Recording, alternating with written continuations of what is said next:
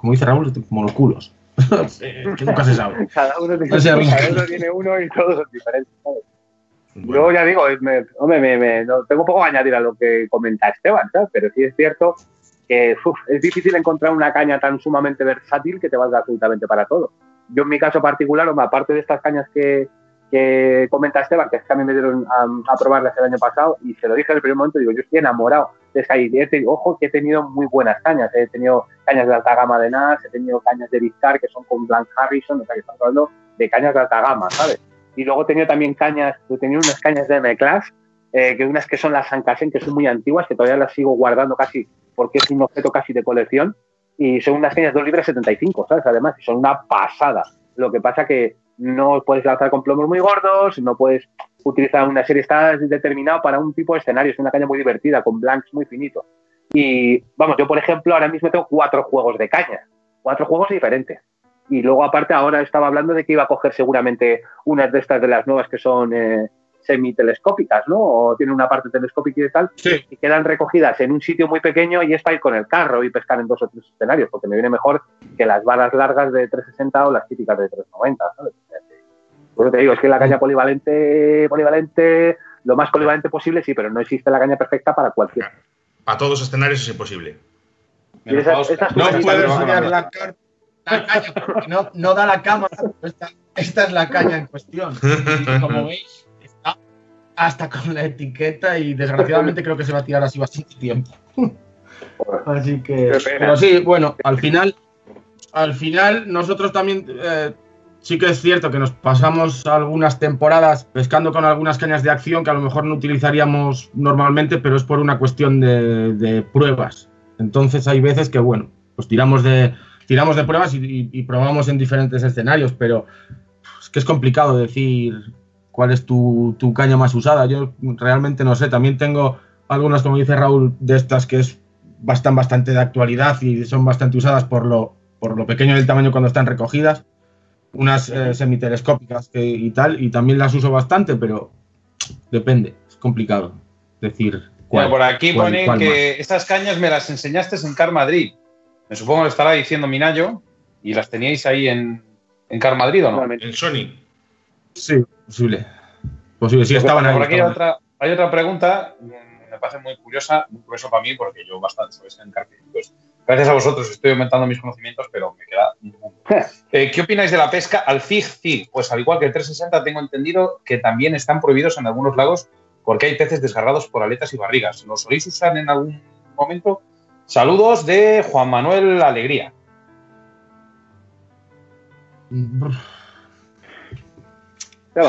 ¿Qué es, qué es el zig-zig? La pesca al zig-zig, por favor.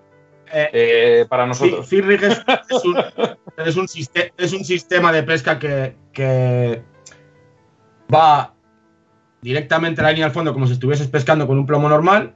Lo que pasa es que después tiene una boya en, en- en la posición donde estaría el, el plomo y lo que hace es poner la línea desde el fondo a la vertical, a la superficie. Y tú ahí, con una variación de distancia que tú decidas, dependiendo de dónde estén comiendo los peces, Puedes pescar desde imitación de insectos a pan, a un montón de cosas que hay ahora, que la pesca al zig se ha puesto un poco de moda en los últimos 4 o 5 años. Yo personalmente es algo que no he practicado demasiado, porque, bueno, me imagino que hay que tener unas condiciones muy determinadas para, para pescar con, ese sistema, porque hay que... Es que es, es complicado. Ahí sé que hay gente, y conozco gente que lo, que lo utiliza, sobre todo algún amiguete inglés y tal, pero sí que es cierto que en los lagos privados también está Sí. prohibido, porque aparte de que es bastante controvertido, porque a la que pasa un pez se enganchan de barriga, o hay veces que no comen todo bien que tienen que comer y se, y se pueden desgarrar, porque hay que tener en cuenta que lo que tiras de cuando, cuando pican e intentas tensar para que, para que se claven, no siempre es, es demasiado efectivo. Que es una pesca bonita, me consta, pero es un. Ya te digo que yo, desde, desde, desde hasta donde yo sé, que es algo que no he utilizado demasiado, bueno, es, una, es otra opción. Raúl. Eh, yo concretamente la, pes la pesca al zig rig clásica, eh, pescando desde abajo y subiendo desde arriba, sinceramente creo que lo he utilizado una vez. Eh, una vez que estuve pescando en Francia, porque estaban los peces ahí a medias aguas. Es un poco muchas veces a la desesperada cuando los peces no comen normalmente o están los peces estáticos a medias aguas o los ves ahí cerca de la superficie. Pero sí que es cierto que con David, eh, pescando en un plan blue que había en Francia, que el nombre no puedo decirlo porque tendría que mataros, eh, pescábamos con un, con, un tigris. vamos, a dejarlo, vamos a dejarlo ahí, ¿sabes el nombre? ¿Sabes? Un plandú, ¿sabes que había? Pescábamos que con una, por decirlo así, era como un tigric invertido. ¿Qué quiere decir esto? Pescábamos en superficie y lo que hacíamos era pescar a lo mejor a un metro, un metro y pico de profundidad. ¿Entiendes? ¿Qué es lo que utilizamos para poder lanzar? En vez de utilizar un bulldog, utilizamos un bullrag. Un bullrag es como un bulldog macizo de color naranja que flota. Como una boya maciza, con forma de bulldog, con dos... Bueno, y el caso, lo que le poníamos era un, metro, un metro veinte a lo mejor de fluorocarbono con un anzuelo, con un high y le poníamos un, un boilie. Que de hecho era muy gracioso porque pues, poníamos dos boiles y poníamos uno rojo y otro amarillo y decíamos, este es el montaje de los españoles, porque parecía la bandera de España, con el montaje amarillo y rojo. era un poco gracioso, pero eh, sí que te digo que, ojo, eh, nosotros no inventamos nada ni hemos descubierto nada. ¿Sabes? Esto fue David cuando estuvo unos años antes con nuestro amigo Jordi Costa y había un francés allí que les enseñó a pescar que en unas condiciones concretas los peces se subían en superficie y ahí era un sitio curioso en el que solo se pescaba y se cebaba y se hacía todo desde la orilla sin barcos cebados ni nada. Y los peces reaccionaban muy bien al tema del cebado. Cuando tirabas con cohetes o tirabas con el cobra, venían las bolas de peces al sonido. De hecho, había gente que yo llegué a verlo que cebaba con el cohete con arena. Con arena, sin cebo. Y los peces venían al ruido. Entonces, ¿qué es lo que pasa? Cuando tú veías un pez en superficie que saltaba, rápidamente estabas con la caña preparado, le tirabas el bullrag al lado con tu bajo que se quedaba a esta profundidad más o menos, como un metro, un metro y pico, dejabas el bullrag, era contrenzado, eso sí, y el carrete abierto completamente con el pickup, te sentabas con la línea tensa, tirabas tres boiles, te lo digo, no te daba tiempo a tirar más, tres boiles con el cobra, y si los ajustabas al lado del bullrag, era caer y era una pica instantánea. Con el trenzado, pues te puedes imaginar. Yo, el primer pez que saqué con esta pesca, que me parecía flipante la técnica y efectiva, fue un pez que pesó 19 kilos 900. Es el primero. Y luego todos los demás. Había peces de todos los tamaños. De y, y suspendido, claro. Sí, sí, a un metro y pico de profundidad. Era como pescar a veleta. Es que era, era como un rig invertido. Nosotros le llamábamos así, ¿sabes? Porque los peces estaban, no estaban en superficie comiendo, pero estaban a medias aguas, más o menos, porque no cubría mucho en el lago este. Y era la forma de pescar. Y te digo que realmente la técnica era destructiva, ¿eh? Con la cantidad, pero se tenían que dar las condiciones, ¿eh? No podía hacer nada de viento, un poco nublado y que los peces estuviesen saltando arriba. Esa es mi experiencia ¿eh? con el Big Rig invertido. Bueno, pues yo tengo mi pregunta, que lo tengo aquí apuntadita, porque yo en el, en este, en el documental este que sacasteis con, con Rubén Mozos y Mocillo y demás en Italia, os vi que, mm, bueno, yo os he visto cuando, por ejemplo, habéis estado pescando en otros lados, pues os he visto que jugáis mucho con el freno del carrete, ¿vale? Os veo que estáis continuamente, cuando estáis con la caña tensa, me explico, una caña levantada, estáis continuamente jugando con el freno, abriéndole, cerrándole, abriéndole y cerrándole es tan importante es continuamente en vez de, me explico, o sea, hay que estar continuamente tocando ese freno. No sé si me he hecho, si he realizado bien la pregunta. Eh, no, a lo que te voy, nosotros, por ejemplo, otros, otras modalidades. Eh, el freno es un freno que en este caso lo puedes estar variando, pero, pero no continuamente. Veo que lo tocáis muchísimo en car. Eh, ¿Eso es porque vais muy al límite con los equipos para ir muy finos? ¿O por qué puede ser? Hablo mm. desde mi ignorancia, ¿eh?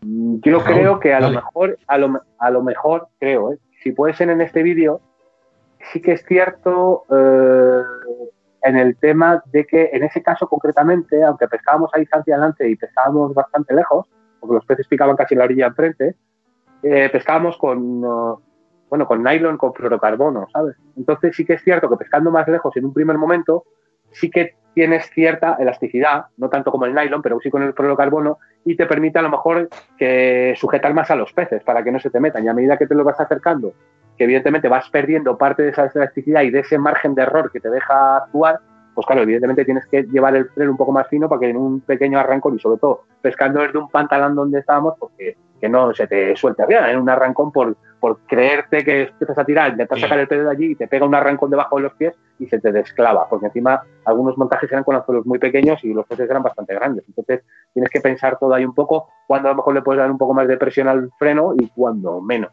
Creo que en ese, en ese punto puede ser así. Es como cuando pescas con trenzado, que tienes que tener muy, muy bien ajustadito el freno, ¿sabes? Por ese mismo motivo, para evitar que se desgarre, ¿sabes?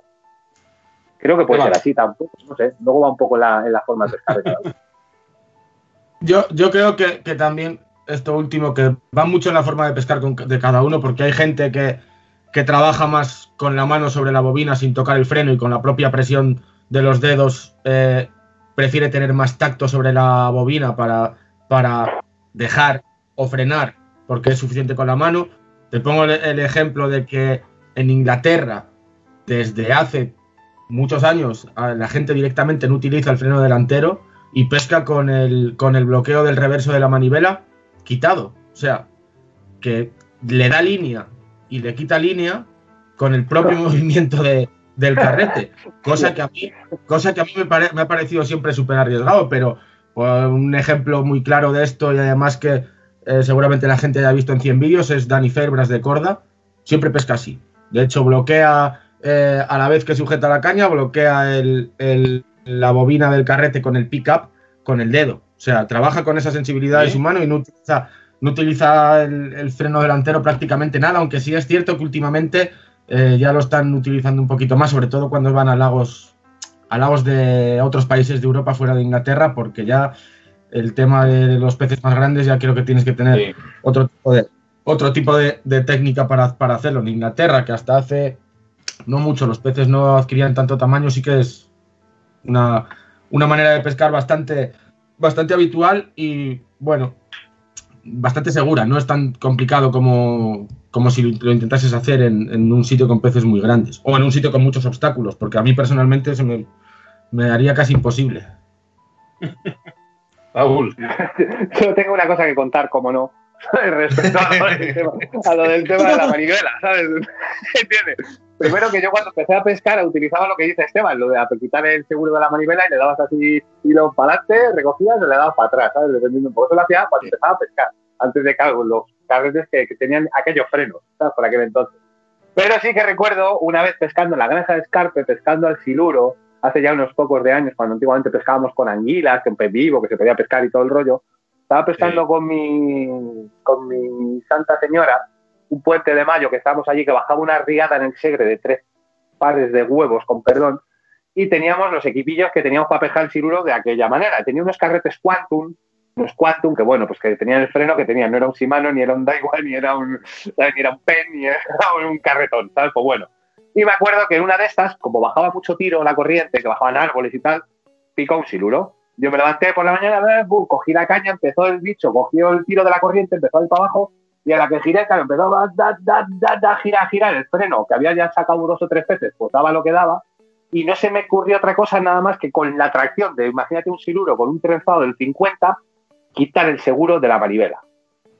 Entonces, con la tracción, la manivela hizo así, para atrás, me pegó en el nudillo, que casi me parte los nudillos, y la manivela saltó por los aires. Y así se quedó. Y me quedé con el siluro enganchado, tirando para abajo y sin manivela en el carrete. ¿Entiendes? Y la situación era muy graciosa. O sea, si tirando Gigi, que con un trozo de manivela, Me lo estoy Pues- imaginando. Es que, es que llegó a tirando de la caña, recogiendo y con un trocillo de manivela de 4 centímetros, ¿sabes? Y, y que es un siluro. Y al final salió un pez de un metro noventa y cinco por ahí más o menos, ¿eh? Hacía muchos años. O sea, que mucho cuidado, es la manivela. Bueno, chicos, yo os quería. Os quería manivelas. ya verás tú luego cuando acabe todo esto, Raúl, eh, y hablemos. Eh, que os quería preguntar. Eh, hay mucha gente haciendo ahora mismo vídeos de conferencias sobre el tema de, de pesca, eh, gente que se está animando a hacer blogs de pesca, ¿no? Como el próximo entrevistado que tenemos eh, hoy, que es el Jorge. Eh, ¿Qué os parece todo esto? ¿Que, que la gente se anime a hacer este tipo de cosas?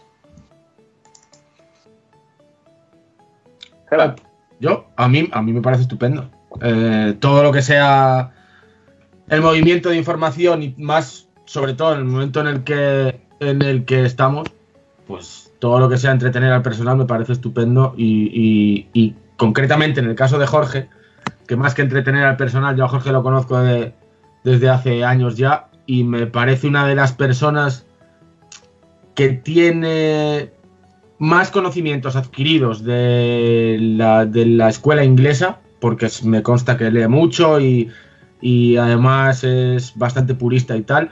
Y a mí personalmente las cosas que hace Jorge me gustan mucho. Me gustaba cuando tenía su antigua revista que se llama Deep Car Magazine. Y hace poco que me lo encontré, por casualidad, porque no sabía que lo había hecho, ha hecho un blog, en, blog personal que se llama Seven Scales, que a mí me encanta. Me encanta el diseño que le ha dado y me encanta la, la información que tiene en el blog, porque es información sacada de, experiencias pero también sacada de, sitios muy concretos y después de, leer mucho y tener muchos conocimientos me gusta mucho. Y el resto, pues bueno, es lo que digo, la información y el compartir cosas y, tal con la gente a mí me parece estupendo. Em, antes de, continuar un poco con la, con la entrevista, eh, yo dije que tenía mis preguntas. Entre ellas, esa, ¿vale? Una pregunta muy, eh, ¿cómo te puedo decir? Muy de novato, porque, lógicamente, explicado eh, mis de campesino son bastante bajos. Pero hay otra cosa que a mí me encanta, es las carreras que os pegáis cuando suenan las alarmas. Eh, eh, ¿Cuál es una carrera anecdótica o cuál es la carrera más larga que os habéis pegado? Porque yo, por ejemplo, yo, eh, por suerte, gracias a Between Nights, hemos visto, Raúl, una muy buena que estabais hablando, no sé qué, del Burger King ahí tumbaos, y de golpe te ponen música aquí Rubén Mozos y te pegas una carrera con la cámara detrás que es buenísima. Eh, ¿Alguna carrera, por favor, así anecdótica, que te hayas partido la cabeza, por ejemplo? o algo parecido, eh, o distancias largas. Lo, lo, primero y principal es que nunca hay que dejar muy de lejos las cañas. Eso es lo primero. Segundo, en ese caso en concreto, sí permitía esa cierta concesión porque no dejaba de ser una gravera que el fondo es como una cuchara. No tienes obstáculos ni nada. No, no, volviendo al tema los es una locura. De hecho, eh, cuando pescas en sitios muy complicados que tienes que reaccionar muy rápido, si tienes que pescar de noche, tienes que tener las cañas en la becha. Casi como aquí, los mangos apoyados en la becha, ¿sabes? Para, para estar pescando. Pero bueno, en ese caso, pues bueno, toca una carrera porque estábamos, teníamos que intentar comer juntos y tal David y Jordi estaban en un lado, eh, mi colega del y estábamos en el otro y teníamos ahí un sitio central, ahí un poco para comer. Vale. Esa es una carrera, pero yo la carrera más bestia que me pegué fue hace ya un montón de años en Buen Día, me acuerdo, eh, que pescando de noche estaba allí y venían unos amigos por la noche que no encontraban un camino, qué tal, qué cual, que no sé qué. Eh, empecé a andar monte arriba, monte arriba buscando por el camino, sabes que estaba en la parte de arriba y desde la lejanía casi que estaría como a, yo qué sé, a 300 metros o 400 metros, pues claro, vi la luz de la alarma porque casi ni la oía de lo lejos que estaba. Y claro, y cuando estaba arriba en el camino, y te puedes imaginar toda la montaña corriendo para abajo y la caña tipo y tirando lo que pasa que bueno, tirando ahí en un playón que era como un campo de fútbol. Entonces, pues bueno, no pasa nada, no hay peligro en esa ¿sabes? Y el pez, pues, a la moqueta. Básicamente es lo que pasó. Pero mira, para aquí, para que luego digan que los pescadores no hacemos ejercicio, dice Miguel Ángel. Sí, sí. Esteban, ¿qué recuerdas así un poco? Yo no recuerdo así ninguna carrera especial, pero es que me estaba acordando de una cosa y es bastante embarazoso, pero lo voy a contar. ya que estamos, que no nos oye nadie. Bien, bien, El caso es que y te, hace bastantes años tenía una quechua de estas de dos segundos. No tenía ni bibi, ni tenía nada. Y de hecho, los topes de los boilies me los había hecho yo de las cánulas de los sprays estos de tal, porque no encontraba por ningún sitio, aquí no había ni, Dios, y me los fabricaba yo. ¿Cuántos años? Y hasta que, luego, hasta que luego empecé a, Ya empezaron a llegar cosas por ahí, los catálogos de The Tacklebox y cosas de aquellas muy viejas. El caso es que fue mi primera sesión de noche y, y una persona me había dado una, una bolsa de unas de unos boilies muy viejos y tal, y, la, había conocido hace poco, yo estaba empezando, muy empezando. Era mi primera sesión de noche y mi primera sesión solo, y era en invierno, y llevaba allí dos días y allí no había pasado nada, y allí estaba yo en mi quechua, pasando más frío que, que tonto, y, en medio de la noche, dormido completamente, sonó la alarma. Me, desperté tan sobresaltado que no sabía qué hacer y en vez de ir corriendo hacia la puerta, pues me fui corriendo hacia la parte de atrás. Claro, una quechua que estaba clavada por unos ganchitos de aquellos que se estaban con nada, pues lo que hizo la tienda fue darse la vuelta, la cremallera me quedó al revés y estuve ahí para salir de la tienda, no sé ni cuánto, con nervioso porque eran mis primeras picadas de carfishing y encima cuando conseguí salir ya no había pez ni nada y, yo solo ahí, bueno, menos mal que no había nadie, no sé por qué lo cuento, pero, pero sí, eso fue lo que más recuerdo así notable de mis fuiste, cosas. Fuiste a tirar la picada con la tienda puesta, ¿no? Lo que veo. Saliste con la tienda fui puesta. Rodando, hacia atrás. Eh, tú sí que parecías un snowman de esos, ¿no? que ahora que lo pienso, eh, estábamos muy locos, ¿eh? Irse así en esas condiciones con todo lo que tenemos hoy. Es que yo recuerdo aquello como. ¿Pero cuántos años estás hablando, Esteban? No lo sé, bastante. No sé exactamente, pero es que no tenía ni Bibi, ni Betcher, ni nada. Dormía en una colchoneta en Chapel, del candón. el suelo, muy ¿sabes? ¿eh?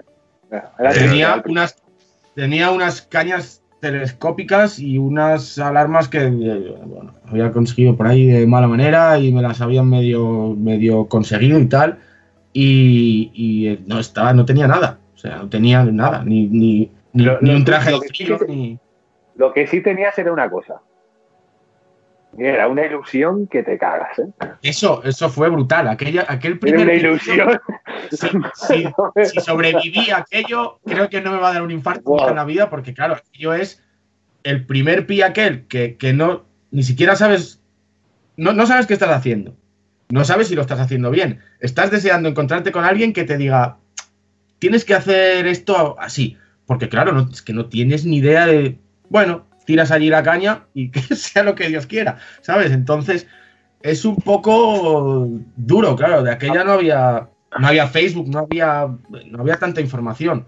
Hoy, hoy tenemos una cantidad de información que, claro, es que es todo es, de otra manera. Es mucho mejor, porque, porque la gente que empieza puede avanzar mucho más rápido, pero en aquel momento no es que no había nada. Entonces, o había muy poco, hombre, yo sí, sí había gente que había empezado ya, yo, yo después, después con el paso de los años, cuando ya empecé a ver cosas, empecé a alguna revista y tal, me acuerdo de un, artículo de, la Federpesca o de la caza y pesca que ponía grandes ciprínidos a maíz. Y aquella, aquella cosa me flipó. Digo, hostia, grandes ciprínidos a maíz. Y mi madre que tenía, que tenía una tienda, una tienda de alimentación, allí fui yo con mis botecitos de maíz más contento que la hostia. O sea, hace, hace tiempo. Hace tiempo de aquello. Y después mira lo que son las cosas que hemos acabado yendo al campo en pleno invierno y estando mejor que en casa.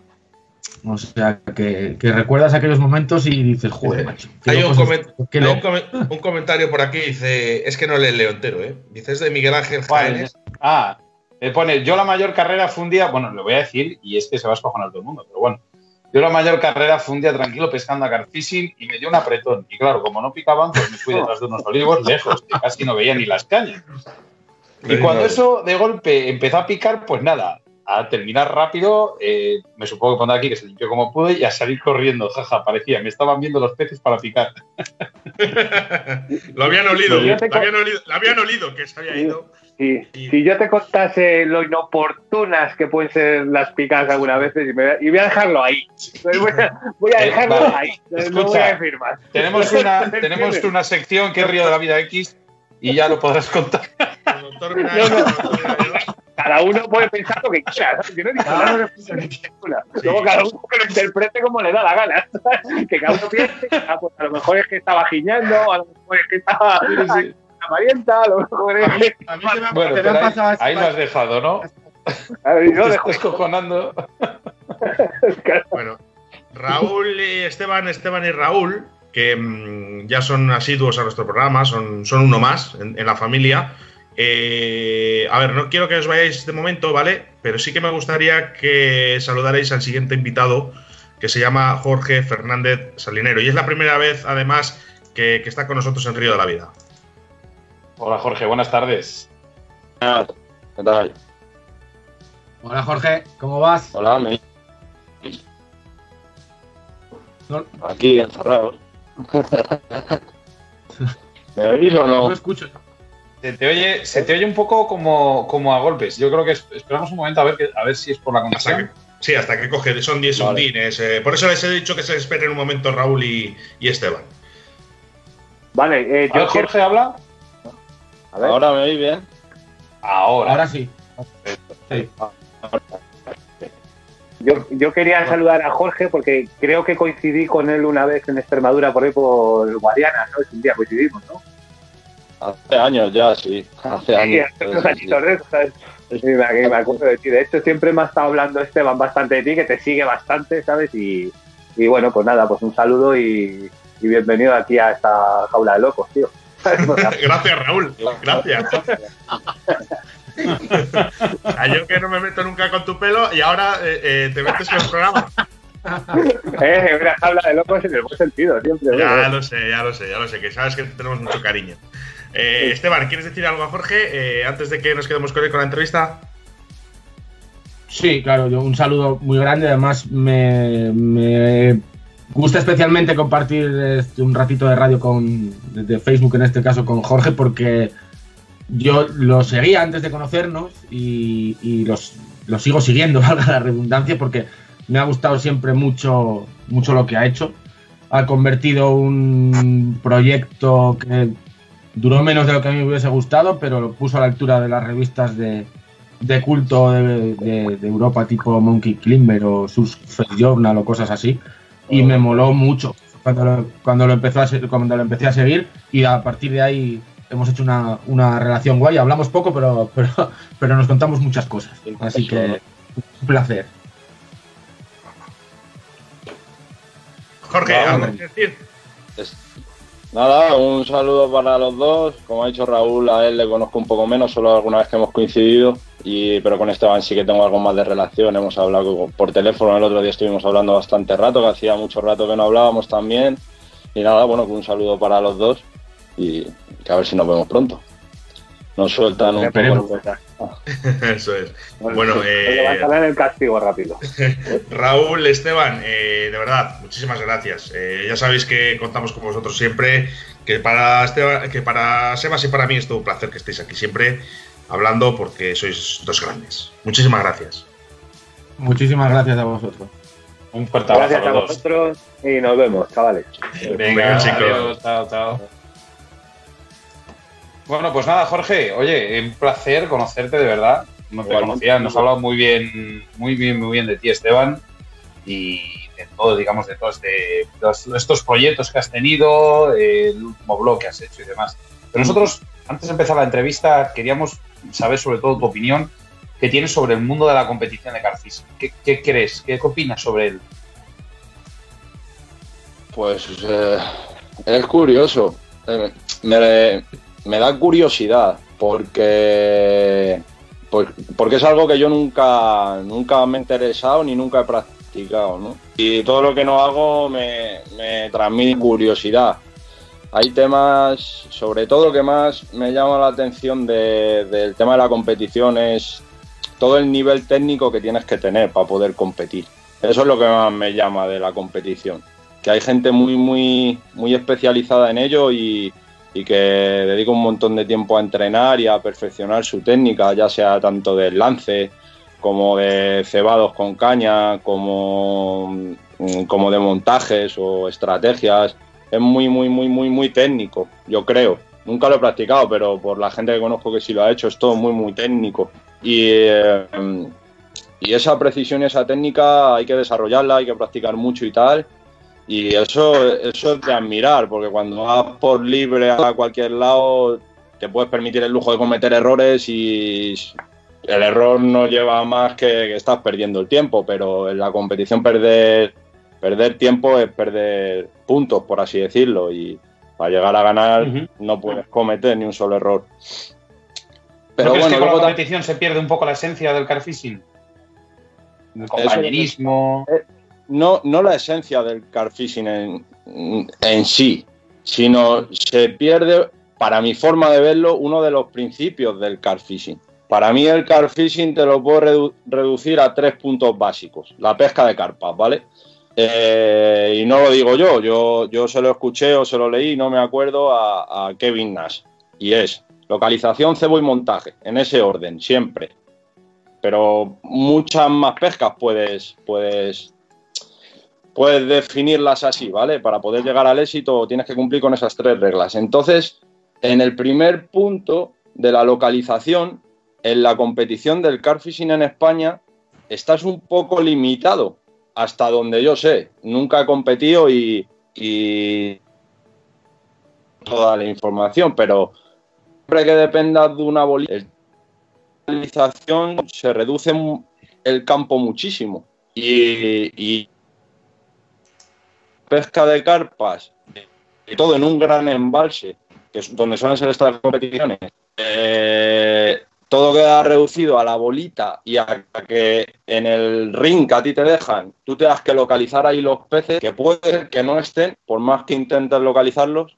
Entonces, esa es la parte de controversia que a mí me, me, da un poco la competición, no la competición en sí, no me parece mala la competición en sí. Yo, por ejemplo, soy una persona que soy muy competitivo y, y el hecho de competir me llama la atención. Una competición sana, hablo, evidentemente, pero, sí. pero es una manera también de exigirte a ti mismo y de ver tus límites y, y, y, de mejorar mucho tu técnica también y todo eso. Pero lo del tema de la localización me parece básica, porque yo creo, tampoco lo sé, ¿eh? no estoy informado al 100%, pero por ejemplo en competiciones de depredadores es mucho más libre el tema de la localización. A ti te sueltan en un embalse con tu barca, tu pato o, o desde orilla incluso y puedes ir donde quieras vete a buscar los peces. Pero en el carfishing no. Sacas la bola y te dicen, ahí vas tú. Y si en tres días no están ahí los peces, ya puedes hacer el pino puente lo que quieras, que si no están los peces no vas a... Esa es la parte que yo le veo, entre comillas, mala sí. a la competición. La parte más frustrante, porque tú puedes tener la mejor técnica del mundo, haber practicado en ese sitio y como no estén los peces ya puedes hacer lo que quieras. Como en cualquier pesca, si, si en el Blas o en el Lucio igual, por más que lances ese árbol, si en ese árbol no hay Lucio un Blas, por más que lances no, no va a aparecer. Claro. Pues es un poco así, esa es la parte mala que le veo a la competición. Pero bueno, luego tiene cosas, yo creo que al final todas las pescas y dentro de todas las pescas, eh, cada disciplina o cada, cada forma de entenderlas tiene su, su tiene su aquel. El caso es al que le guste o al que no le guste. Yo eh, alguna vez sí que lo he pensado y lo he hablado con algún colega y tal, pero nunca me he decidido a hacerlo por, porque el tiempo libre que tengo prefiero, prefiero como buscar yo mis retos, ¿sabes? Eso no quiere decir que el día de mañana a lo mejor no me, no me interese y me meta a ello, ¿sabes? Por, por probar o no sé. Uh -huh. Por eso aquel al final para mí. Bueno, Jorge, nos, eh, nos había comentado Esteban eh, que estás influenciado por el carfishing en Inglaterra, ¿no? Eh, ¿Qué diferencias ves con respecto a España? Eh, yo creo que al final en Inglaterra hay una cultura de pesca con caña enorme en, en, todos los sentidos. Hay mucha cultura de pesca. Eh, tienen mucha agua también, muchos ríos. Eh, quizá no tienen un Ebro, pero tienen un montón de ríos pequeños. Tienen un montón de masas de agua pequeñas, no tan grandes como las nuestras a lo mejor, pero, pero siempre yo creo que desde hace mucho tiempo han tenido mucha cultura de pesca. Y, y una cultura, yo creo que va, eso también va arraigado a la cultura inglesa, la forma que tienen de ser los ingleses, que son muy suyos. O sea, son. O sea, todo lo que tienen lo hacen muy suyo y a su manera. Yo siempre lo digo, que, que, un inglés, pues es como el tema de conducir con el volante a la derecha. Es que todo el mundo lo hace al contrario y ellos con el volante a la derecha. Y no les vas a sacar de ahí, porque tienen su manera de, de, ver las cosas y, y, su propia cultura. Y a mí siempre me ha llamado mucho esa, esa cultura inglesa. Me, me gusta mucho la cultura anglosajona y, y por ejemplo, he ido, he ido a Londres para poder conocerlo porque tenía muchas ganas de conocerlo y, y, mi luna de miel decidí ir allí, por ejemplo, cuando me casé. Podía irme a otro lado y, y, fui allí. Y dentro de la luna de miel llevé a mi mujer a pescar. Estuve un, un, día pescando porque evidentemente para mí el hecho de pescar en Inglaterra, simplemente el hecho de tirar la caña en un lago de Inglaterra era un sueño y no iba a dejar, no iba a dejar pasar la oportunidad. ¿Qué sacaste? Perdí una en la orilla, en la punta de la sacadera. O sea, más Madre frustrante mía. no pudo ser. Sí. Mira, hablábamos, pero bueno. Es así, la pesca es así. Hablábamos, Jorge, antes con, con Esteban y con Raúl, que por ejemplo, cuando aquí en España, a diferencia, por ejemplo, de, de Inglaterra, la, la cultura referente un poco a la pesca es muy diferente porque tú aquí en España, si coges a 10 personas, bueno, más, vamos a, vamos a meter el número. Si, juegues, si juntas a 100 personas, Sí. solo una o dos de cada 99, cuando les dices voy a pescar, saben lo que es ir a pescar. Los demás se piensan que sentarse en una orilla con un corchito y aburrirse como, como, como si no hubiese otra cosa. Eh, sin embargo, en Inglaterra me supongo que será todo al contrario. Allí en Inglaterra saben lo que es la pesca, la mayoría de la gente, ¿no? Yo, yo creo que, que es más amplia la cultura en sí. Yo creo, yo creo que sí. Yo creo que sí. Eh, no lo sé al 100% porque no, no, nunca he vivido allí no, no lo he mamado, por así decirlo. He, podido leer, he visto muchos vídeos y he hablado con gente, chavales que hablo de allí. Y a mí me da la sensación de que sí, de que es como algo más eh, normalizado. No, la gente que pesca no es tan bicho raro como el que pesca aquí, ¿sabes? Aquí hay gente que todavía le dices que vas a pescar y sueltas un pez y te dice, pues para eso vas. Y dices, madre mía. No, tenemos lagos, lagos, perfectos. O tenemos lagos perfectos, Jorge, que les ves y dices tú, madre mía, lo que podría hacer aquí. Y no te dejan pescar, cosa que en Inglaterra se pesca en todos los sitios. Sí, sí, bueno, pero también, también tienen, también tienen rollos en aquel allí, porque hay mucho, te hablo de carpas que es lo que entiendo, ¿eh? Sí. Hay, hay muchos tipos diferentes de, de lagos y eh, ya sabéis, hay como sindicatos, luego hay day tickets que puedes pescar un día, luego hay algunos muy, muy exclusivos que... Mira, yo tengo un amigo que, que es de, con el que fui a pescar eh, la luna de miel, él vive en Southampton, en el sur, ¿vale? Al lado de una de las mejores, bueno, mejores, hay muchas zonas buenas, pero es una zona que se llama. Ringwood Valley, que tiene una de las mejores, de los mejores lagos para pescar por allí, con carpas súper antiguas, súper grandes y, y, eh, bueno, pues él fue a pescar a un lago que, que lo podéis buscar algunos si queréis en Google, si no lo conocéis, que se llama Burfield, ¿vale? Es un lago mítico y eh, él pagaba 900 libras al año para poder pescar allí. 900 libras. Al cambio nos vamos a lo mejor a 1100 o por ahí euros. Al año. al año para poder pescar. Entonces eso es como una especie de sociedad que hay, no sé cuánto, me lo voy a inventar, 100 pescadores que pagan ese dinero al año y ya no pesca nadie más. Esos son los que van a pescar. Entonces, bueno, hay muchos lagos, hay mucha agua, pero también es difícil pescar en algunos de esos lagos. ¿eh? Y, y hay en algunos que la gente renueva, renueva, renueva y no puedes acceder hasta que no decida alguien dejar de pescar allí. Entonces, eh, es también... Está privatizado, difícil. está muy privatizado entonces. Claro, es que al final no deja de mover mucho dinero la pesca allí y, y eso, eso, el dinero al final pues genera todo, genera desde puestos de trabajo hasta, hasta las tiendas que venden, hasta la gente que paga para ir a pescar, al final todo se mueve y donde hay dinero hay negocio y por eso también cuidan, muchas veces han cuidado sus peces, muchos dueños de, de, de fisheries y de lagos de estos, en realidad ellos ni pescan, simplemente ponen peces porque ven que es un negocio, tenían un terreno, tenían dentro un lago y demás. Entonces, pero bueno, que es como todo al final. Pero no es barato, no es barato pescar allí tampoco, ¿eh? Y pescar en lagos míticos mucho menos. Y, y ya no solo barato, sino poder llegar a acceder. Es muy difícil. Bueno, Jorge, has creado un blog, ¿no? Un blog totalmente diferente, más o menos, a lo que está acostumbrada la gente. Sí, Eh, se llama, lo tengo que apuntado, si no me equivoco, eh, Angling Blog, 7S Angling Blog. Seven Scale, sí. eh, Seven Siete es la, la contracción de Seven Scale y Inblog. Angling, a mí me gusta mucho la definición de Angling, porque Angling al final es la definición que tienen los, los ingleses para referirse a la pesca con caña. No solo a la pesca en sí, sino la pesca con caña. Y, y, bueno, sí, no deja de ser un. Tenía ganas como eh, de, simplemente de compartir las cosas que a mí me, me llaman la atención, me gusta o que me han influenciado o que o mis experiencias o cualquier cosa que a mí se me pasase por la cabeza, ¿no? Y, y llevaba mucho tiempo y no sabía de qué manera hacerlo. Y al final decidí que fuese así, a través de las redes sociales, tanto en, tanto en Instagram como en Facebook. Sí que es verdad que en Instagram coge un poquito más de sentido cuando te metes y, y ves el feed El feed, me refiero para el que no lo sepa, es la apariencia que tiene al final el perfil cuando te metes. Que, si, que, siempre subo texto, foto, texto o luego texto, foto, texto. Entonces, es la apariencia que da trabajar un poquito también el diseño a la vez de ese feed, a la vez que compartes información, cuidar un poco las fotos, vamos, cuidarlas, hacerlas de la manera que a mí me gusta y, y era un poquito unir todo eso, un poco de diseño con un poco de información, con un poco de relatos míos, no sé, escribo lo que me viene, no, no tengo ni un guion ni una estructura y, eh, por supuesto está abierto a colaboración a otras personas, que es como un blog personal, pero que, que mucha gente me ha escrito por privado luego, oye Jorge, pues podías hablar de esto, pues podías hablar de esto o de lo otro,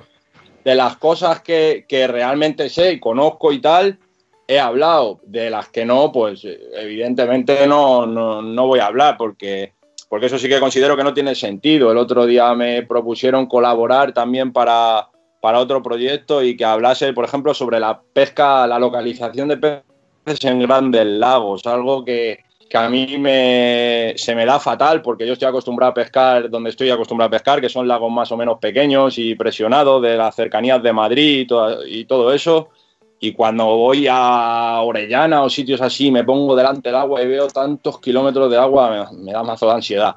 Y, no soy experto en eso, entonces, entonces no, no me voy a meter a hablar de ello. Hay gente que sí que es mucho más experta en eso y que tiene mucha experiencia y, y que son los que realmente pueden ayudar a los demás si tienen dudas sobre eso y bajo su experiencia, pero por ejemplo. Entonces, pues hablo de, mis experiencias y de lo que a mí me influye y todo eso. Si me dejáis, espero que, no te importe, mira, Sebastián, eh, escucha esto. Malgasta el tiempo que tienes en formarte e informarte. Una persona con un nivel de formación básico como yo necesita de mucha información para poder asimilar ciertos conceptos. No siempre la información accesible es una información veraz. Como saber entonces cuál es la información veraz, recuerdo a un antiguo profesor mío, probablemente sea la persona con la que más me he discrepado en mi vida. Él siempre me decía lo mismo. Eh, lo voy a dejar ahí para que la gente, si quiere seguir, que, sigas eh, leyendo eh, algunas de las frases que, puede decir Jorge. De todas luego, Jorge, cuando, cuando colguemos este vídeo, ¿vale? metemos ya la dirección de tu, de tu blog y que la gente automáticamente. tenemos, tenemos muchos oyentes, muchos seguidores y lo van a ver y no sé si puedes contrastar esta información, pero vamos, lo vas a ver. Jorge, esta es una de las eh, reflexiones que has hecho eh, en el día de ayer, creo.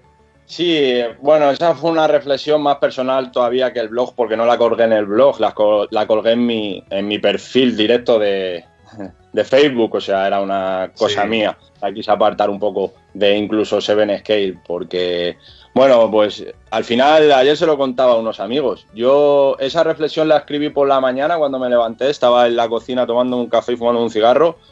Y yo soy así, yo mi cabeza nunca para, no sé por qué, no es que es innato, no puedo pararla y, de repente yo tengo el, el libro de notas del iPhone lleno de textos así, los escribo, me vienen y me pongo a escribir y tal, y luego hay veces que se los enseño a mi mujer o se los mando a un amigo, o hay gente que ni los ha visto. Yo creo que podría hacer un libro con las cosas que tengo en el, en el este de notas del iPhone, porque yo qué sé, me frustra un poco. Podría haberme dado por, no sé, saber hacer canciones y luego tal, pero no sé hacer canciones, me sale escribir, simplemente escribir, ¿sabes? Porque muchas veces intento hacer hasta canciones y no sé.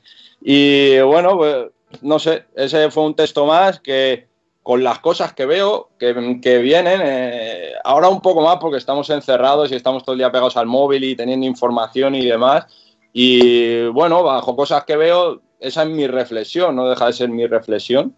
Eh, empieza un poco hablando de lo del tema de la información y termino diciendo en base a qué digo todo. Eh, no sé si habéis llegado hasta el final del texto, el que, el que esté interesado se meta y lo lea. Y bueno, no deja de ser, no deja de ser mi opinión y, lo que yo y lo que yo siento, no digo nada más que lo que yo siento. Mira, Jorge, por aquí tenemos a Johnny Cos. Eh, es un artista, Jorge, un gran compañero que ayuda en todo lo que puede. Un saludo, Johnny. Este es amigo tuyo, conocido. Sí, es conocido, es conocido, colega. bueno, pues, ¿dónde podemos verlo? ¿Dónde podemos ver este blog? Cuéntanos. El blog de Seven Scale, hay una página en, Facebook. Si ponéis Seven Scale en el buscador de Facebook, os saldrá la, eh, la página. Y luego en, Instagram, igual, Seven Scale, Seven bajo, o sea, arroba Seven bajo Scale y, os saldrá. En esos dos sitios lo podéis encontrar. O sea, no es un blog al uso de un antiguo blog de blogger ni nada de eso. Son, es como una especie de de blog adaptado a las, a las redes sociales que tenemos o que manejo yo ahora mismo, que es Instagram y Facebook. Como he dicho antes, cojo un poquito más de sentido todo en Instagram por el feed, pero, pero está en ambos lados. Siempre lo pongo en ambos lados para que la gente que lo quiera prefiera leer en un lado o en otro, pues donde sea. Bueno, si hemos hablado. qué, mejor momento ahora, ¿no? Para, para ver el blog, ahora que tenemos tiempo, ahora que la gente tiene ese mono de ir a pescar Así que os animo a todos a que entréis en el blog. Yo el primero, en cuanto tengo un ratillo luego en el sofá, me voy a meter y lo voy a, lo voy a leer, Oscar. Pues me parece estupendo y nosotros además eh, lo compartiremos con nuestra gente para que para la gente que lo pueda echar un vistazo y ser más entretenido y ameno pues estos días que, tenemos que la verdad que, se están haciendo difíciles para algunos. Eh, quiero aprovechar que está Jorge eh, porque antes hemos hablado, y bueno, el martes estuvimos hablando un poquito con Daniel Saucedo, hemos estado hablando con Esteban y con Raúl, que saben bastante sobre la evolución del car fishing, ¿no? Y Jorge también es uno de esos aquellos pescadores con los que podemos hablar de esto. Eh, Jorge, ¿cómo ves esta evolución del car fishing en España en, estos últimos años? Eh, a ver, yo creo que gente como Raúl, que lógicamente lleva mucho, o incluso Esteban eh, o Daniel Saucedo, seguro que lleva más años pescando que yo, simplemente porque, porque son más mayores que yo. Es, así. Yo, eh, si queréis, os hablo de mi experiencia, porque sí, claro. Eh, yo empecé pescando sobre todo en la zona sur, sureste de Madrid, porque yo soy, yo soy de Vallecas, ahora vivo en Getafe, en Madrid, pero, pero soy de, de aquella zona y, mm, yo me acuerdo que tenía un, hombre que yo vivía en una calle muy chiquitita, el típico barrio de Vallecas, una calle muy chiquitita y el bar de la calle, ¿no? Y me acuerdo que había un hombre que siempre, siempre venía todos los fines de semana con un pez enorme al, bar y yo me quedaba allí embobado con el pez. Y, al final aquel hombre descubrí que pescaba en Mar Mayor muchos años después y tal. Y, esa fue la primera vez que, vi carpas tan grandes y yo quería cogerlas. Pero yo no tuve la suerte de tener un padre que le gustase, que le gustase pescar. Entonces a mí mi padre cuando ya tenía cierta edad me llevaba a la zona de, si la gente de Madrid quizá lo conocerá, las charcas de Arganda y todo aquello y me dejaba allí y luego me iba a recoger por la tarde. Y, por eso yo creo que, he desarrollado tanto gusto por pescar en sitios más pequeños y, todo eso, y me pierdo un poco más en, lagos tan grandes. Y, con el, y en referencia a lo de cómo veo la evolución, es, eh, veo que vamos con retraso, sinceramente. Si digo honestamente lo que pienso, creo que vamos con retraso con respecto a la escena que hay en el resto de Europa. ¿Por qué? No sé, no sé realmente los motivos. Quizás se tienen que ir un poco también al texto personal que escribí el otro día, a lo del tema de la información. Es que es básico. No hay otra manera de conocer lo que pasa en otro lado que, que no sea información y al final la información hace evolucionar a todo.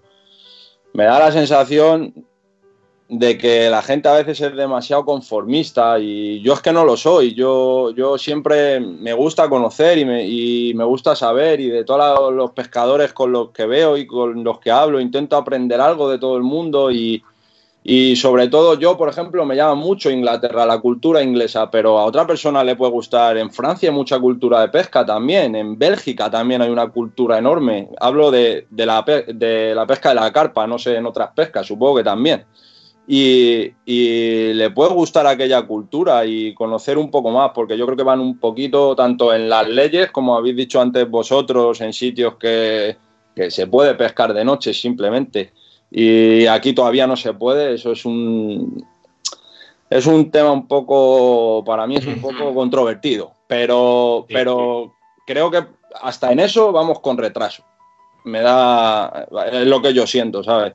No veo normal que alguien, porque vaya a pescar, se tenga que sentir como un delincuente. Es que si tú a alguien que va a ir a hacer algo tan lícito y tan bonito como es pescar, que se tenga que sentir como un delincuente por miedo a que te, te quiten o te pongan una multa y te quiten el pan que tú tienes para comer, desde, desde ese punto ya, ya dices, ¿cómo vamos a seguir evolucionando si, si no nos dejan, si nos tienen, nos tienen ahí puestas tantas piedras en el camino? Entonces es como veo que la, que la gente a veces mira hacia sitios donde no hay que mirar y luego encima pues eh, tampoco te lo ponen fácil porque las autoridades ni, ni, las competencias te lo ponen fácil para que se pueda todo de una manera de una manera lógica como pasa en el resto de países desarrollados y bueno yo creo que al final es como una mezcla de todo que todo influye y, y ahí estamos un poco evidentemente hay una evolución, porque yo veo que hay una evolución, pero creo que, que, nos sacan ventaja. Otros países con los que he dicho, Francia, Bélgica e Inglaterra sobre todo, nos sacan ventaja. También Italia, lo que pasa es que de Italia no hablo porque no me, inter no me ha interesado nunca mucho el tema. Sé que también hay muchos pescadores italianos y que llevan mucho tiempo con la cultura de la pesca a la carpa, pero no me ha interesado tanto y no, no, no conozco tanto. Pero también la hay en Italia y nosotros siempre vamos a remolque con respecto a eso. Entonces es un poco difícil. Pero nos pasa con, con, casi todo, Jorge. Si te fijas, nos pasa con todo. Eh, sí, sí, en el fútbol, que en el fútbol y en el tenis y baloncesto, que somos unas máquinas, eh, por lo demás, eh, ahí sí, como eso da dinero, eh, nos ayudan en todo. Pero como esto no da dinero a la pesca, eh, somos como totalmente translúcidos. Bueno, yo y, creo se paran, que... y se paran a vernos. Ya, perdón. Eh, yo creo que si ya no metemos hasta esos debates es que ni en el fútbol. Ver la Premier y es otra cosa completamente diferente a la liga. Aquí hay, sí, dos, lo viven, lo viven. hay dos equipos que se llevan todo y en la Premier puede pasar cualquier cosa. Bueno, puede salir el Liverpool este año, pero el año que viene se acabó. Hay otra. Es, es como todo eso. Yo creo que se cuida un poco más eso y no sé si es por. Es que es absurdo decirlo, ¿no? Que porque somos españoles, porque somos así, porque vamos a seguir siendo así toda la vida. ¿Y por qué tenemos que llevar eh, es, eso como si fuese una cruz? No lo entiendo sí. tampoco. ¿Sabes? Es como nos tenemos que resignar a, a, seguir así porque es lo que nos toca. Un poco. Es un tema un poco controvertido, la verdad. Un poco delicado. Y yo no tengo la respuesta, ¿eh? que no la tengo, pero no lo sé. Vemos que te une mucho, mucho la pesca en Inglaterra. ¿eh? Se nota muchísimo la pesca en extranjero, te une mucho porque, sobre todo, como dices tú, este, digamos, te sientes un poco más familiarizado por, porque son lagos entre medianos y pequeños y creo que a lo mejor es por eso, ¿no, Jorge? Sí, eh, por todo lo que por todo lo que engloba la cultura, ¿no? Al final, a mí hay cosas que me dan envidia de allí que me gustaría haberlas podido, que me hubiese tocado vivirlas, que fuesen mías, no, no tener que buscar tanto para poder encontrarlo. Por, por ejemplo, eh, libros, libros escritos, eh, eh, publicados, ¿no? Libros normales. Hay un montón en Inglaterra desde, desde los años 80 y aquí creo recordar que hay dos nada más y Uy, mira, nosotros teníamos un, tenemos un entrevistado, se llama John Langridge, no sé si lo conoces, un de Valladolid, un pescador inglés, eh, eh, que estuvo hablando de que había libros que databan de la época de, de del año 500 o 700, sí. que se habían recuperado ciertos... Eh, creo que puedo meter la pata con el año, ¿eh? perfectamente. Sí. Pero por ahí más o menos que se recogían de la zona de, de la reina de Inglaterra hace muchísimos años. O sea, es una cosa que lo llevan Cuando resultó... desde hace muchísimo tiempo. Y además es que es muy curioso cuando dice, cuando resultó ser mentira, ¿no? Cuando él había investigado, ¿no? ¿No te acuerdas, te acuerdas, sí. Sebastián, cuando dijo? Sí, sí, sí. sí. Y el caso te invito, Jorge, a que rescates la entrevista a través de. Con John, Lang John Langridge, John Langridge, vamos. Sí. Y, y, te va a, porque a, a, es, eh, aparte de que habla que flipas ese tío, eh, es, dice, cuenta una historia de un, como muy fantasiosa que al final con el paso del tiempo se, se descubrió de que era falso. Eh, pero vamos, es muy bonito, es muy bonito. Esa, eh, recomiendo que le eches un vistazo esta noche. Yo con lo de los libros eh, hablaba de, de, la escena del car fishing o de pesca de carpas. Ah, bueno. Que es un poco más. La, la, pesca lleva mucho antes y el car fishing, entre comillas, es relativamente moderno. Es una pesca muy, muy específica, moderna, entre comillas. Sí. Eh, por eso decía que desde los años 80, por ahí, más o menos, yo creo. Y al final es todo. Es, eh, por ejemplo, yo sigo un- una página en, bueno, una página, un perfil en Instagram en el que creo que se llama Our Love Carps en, en Instagram, por el que lo quiera buscar. Es muy bonita porque eh, el que lleva la página sube una foto de una carpa. Allí hay muchas carpas, no sé si vosotros lo sabréis, que tienen nombre. Y, Sí, sí, sí. y- y son míticas, claro, lógicamente. Y cuando se mueren, las sacan y las entierran como si fuesen una persona y les ponen una plaquita y, y demás, ¿no? Este chico lo que hace es eh, eh, sube la foto de, de esa carpa con el pescador que la haya pescado y, y cuenta una breve anécdota o historia sobre, sobre esa carpa y al final yo que soy de, de otro país que no tengo que es raro si tengo la posibilidad de poder pescar en algún sitio de esos la, veo las fotos de los peces y las conozco. Sé cómo se llaman.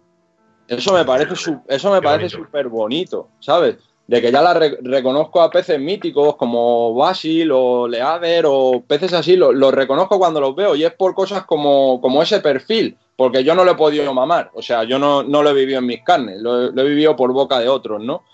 Y bueno, a ver, aquí en Madrid te- nosotros también lo tenemos, también tenemos lagos donde tenemos puesto nombre a los peces, porque son lagos con un stock muy, muy bajito y podemos controlar el stock y, saber el nombre de los peces, lo repetimos.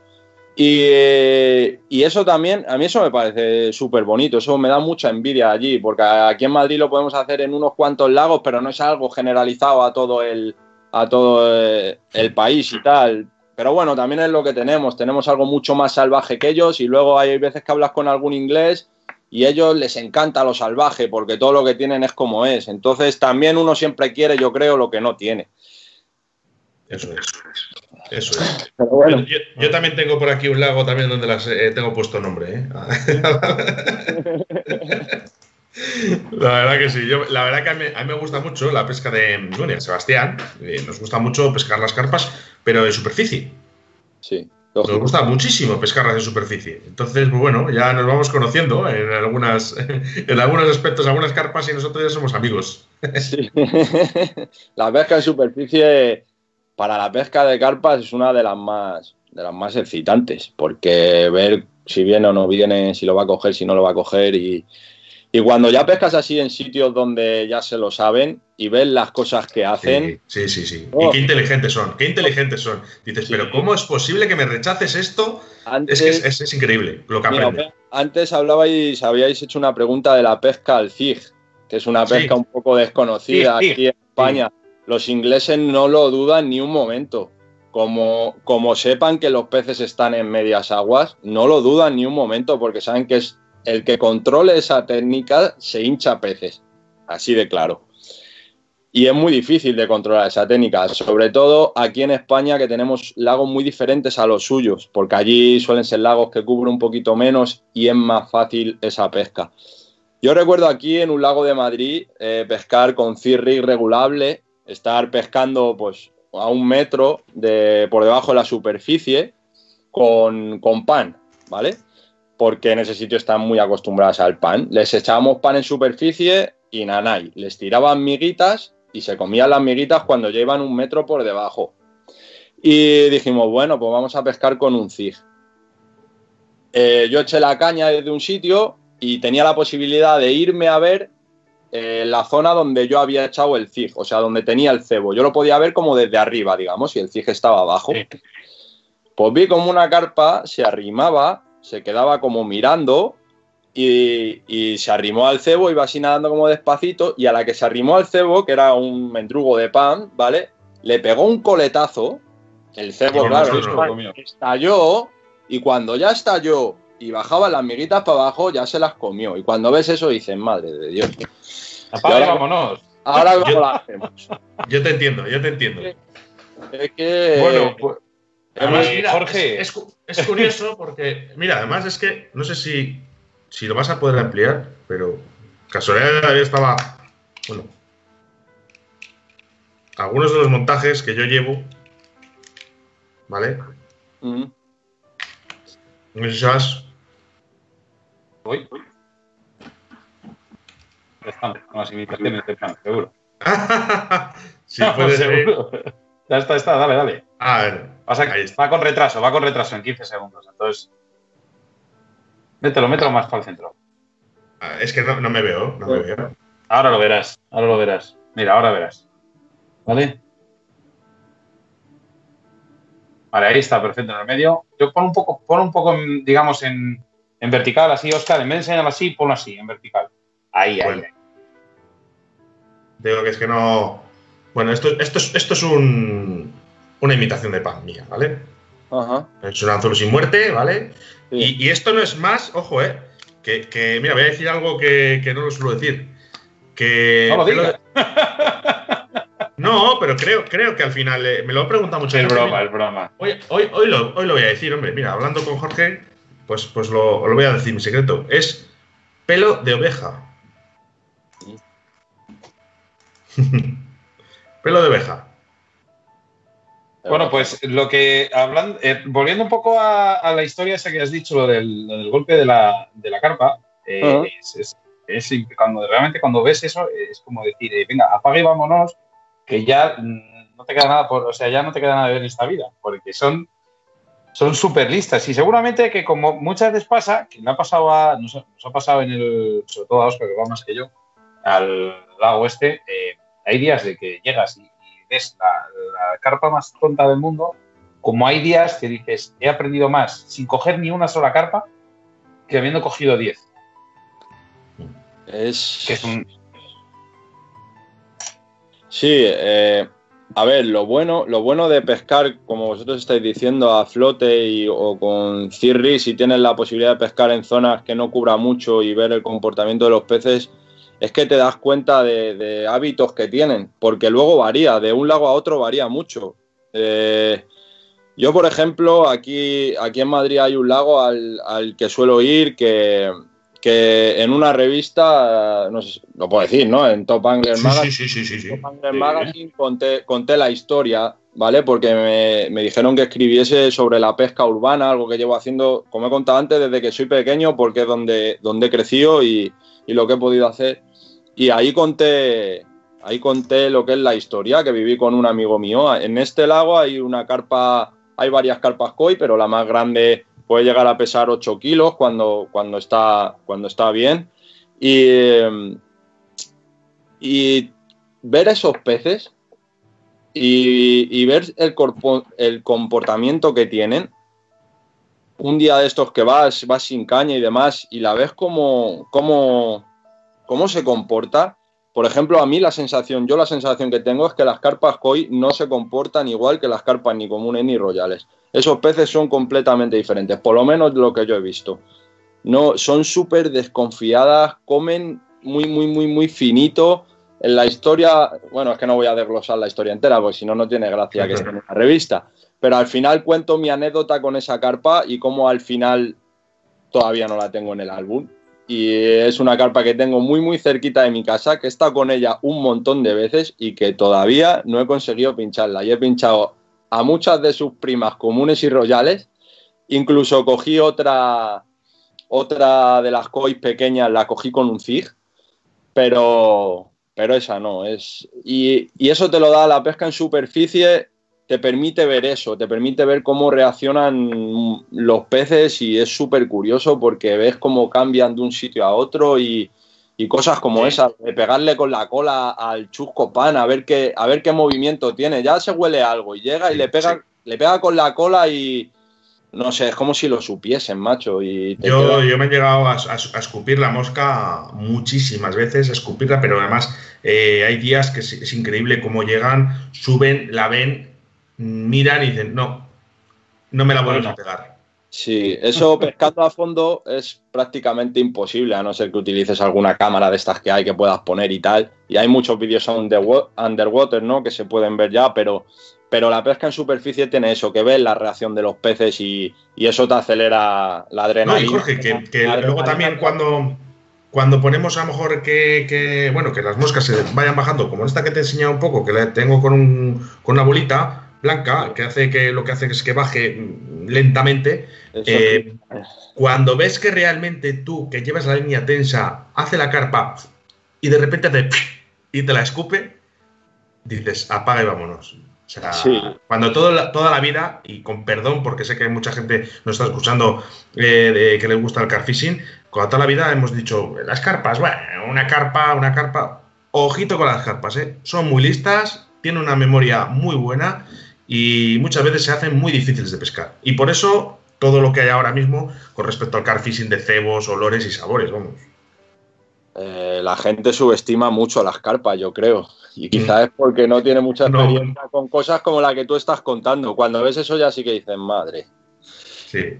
Es que cambia mucho. Es que, es que antes, es que yo creo que antes había tanta, tanta cantidad de todo, no solo de carpas, pero había acá barbos, cachos, bogas, bermejuelas, había mucho de todo. Entonces, ¿qué pasaba? Que echabas un trozo de, pues yo qué sé, pan, un trozo de maíz, un, maíz, eh, una lombriz, y siempre sacabas algo es que ahora mismo eh, tú te imaginas eh, irte con una veleta, con una cañada de antes, a cualquier sitio de los que vas tú, con una lombriz o con un maíz, no te aseguras un pez. Bueno, igual sí. Podemos hablar de otro tema, podemos hablar, o sea que eso es otro tema del que podemos hablar mucho, el tema de ir, por ejemplo, con una lombriz donde todo el mundo va con boiles. Esto lo hemos hablado, me parece, el otro día, si no me equivoco, del tema de la lombriz, que la gente desestima mucho el tema de, vamos, no, eh, no apuesta casi nada con la lombriz y la lombriz es súper efectiva en, en, muchas ocasiones. Eh, sí, al final yo creo que no deja de ser un cebo natural que ellas lo tienen asociado a su dieta de forma natural y, que encima tiene movimiento. No, no, me refiero en todas las situaciones, sino hay en, determinadas situaciones que, tanto, por ejemplo, el asticot o, los maggots, como dicen los ingleses, o, las lombrices, yo creo que al final todo cebo tiene su aplicación y las carpas en este caso son, son omnívoras y tienen una amplia gama de, de alimento que ingieren, no son tan específicas como los depredadores. Entonces, yo, mira, eh, me acuerdo una vez pescando en un embalse de aquí de Madrid que, que cogí mi récord de carpa royal, ¿vale?